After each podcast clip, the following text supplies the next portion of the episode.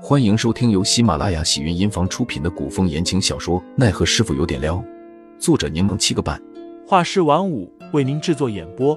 一场古言爱情、官场恩怨的大戏即将上演，欢迎订阅收听。第一百三十五章，差点露馅。杜潇潇脸色苍白，听完凌寒的话，理智回笼。今日张启忠会在殿前奏对，汇报神丹失踪案。等这个案子尘埃落定，便不会有人盯着白灵了。林寒摸了摸杜潇潇的头，微笑着说：“放心吧，我不会有事的。”二人说话间，小凤在外面喊了声，告诉杜潇潇一会儿该喝药了。杜潇潇只好暂时作罢。吃过药后，杜潇潇不顾凌寒与小凤的阻挠，又起床下榻。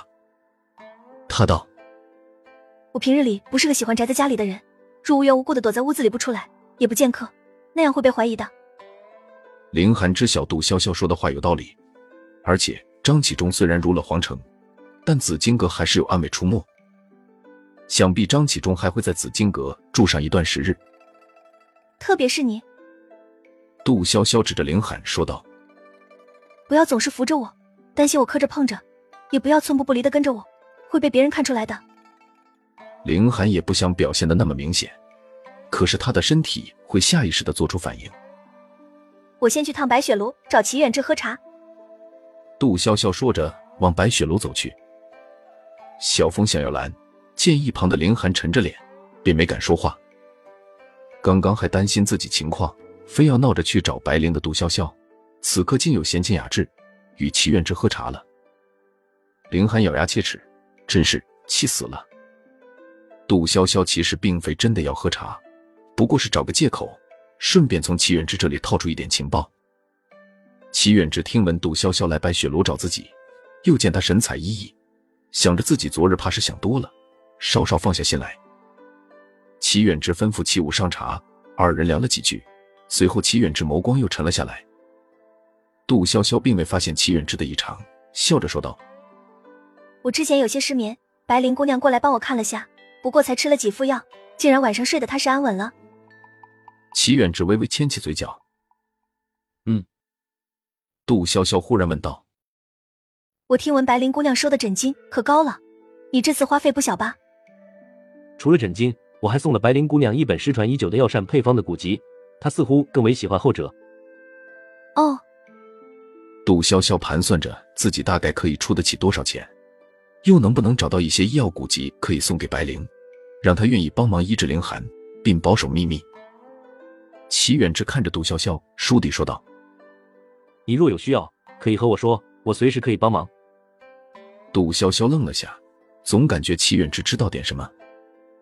可齐远之眼神清澈，表情认真诚挚，并不掺有什么阴谋算计，也不像是试探。他应该不知道凌寒中毒的事，毕竟此事就连小峰都不知道，就连自己也差点被凌寒蒙骗。难不成他知道自己受伤了？齐远志精明又警醒，杜潇潇不敢多说，只是笑着打哈哈。你可真够义气，交朋友就要交你这样的。齐远志凝眸看着杜潇潇，我说的话一直作数，有需要随时告诉我。好嘞。杜潇潇说着，话题一转。话说人家白灵给我诊脉，治疗失眠，我总得送点东西表示一下。我下午准备和小师傅一起去安泰居看看。可是不知道该送些什么。齐远之笑着说：“听闻白灵姑娘除了对医学典籍比较感兴趣，也颇喜欢收集一些名贵制香材料。香料。”杜潇潇眸光一闪，瞬间想到了赵雪玉。听雨轩内有一间香坊，赵雪玉平时也喜欢制香，说不定会有什么稀有香料。谢了，我下次请你吃东西。杜潇潇不敢耽搁太久。起身就准备前往听雨轩，却因为起身太急，后背伤口差点崩开，疼得他忍不住抽泣。齐远志连忙扶住杜潇潇，紧张的问道：“还好吧？”这酸爽让杜潇潇脸上的表情差点没绷住，身上出了一层冷汗。他勉强扯出一丝笑容，站直身体，笑着说：“没事没事，我就是昨晚睡觉姿势不对，导致腰酸背疼的。”齐远志看着杜潇潇惨白的笑脸，没有戳破对方，而是说道：“那你今日还是好好的在屋里躺着休息吧，就不要再出门了。”嗯，好。杜潇潇口头上答应的干脆，实际却也只是应付齐远志。听众老爷们，本集已播讲完毕，欢迎订阅专辑，投喂月票支持我，我们下集再见。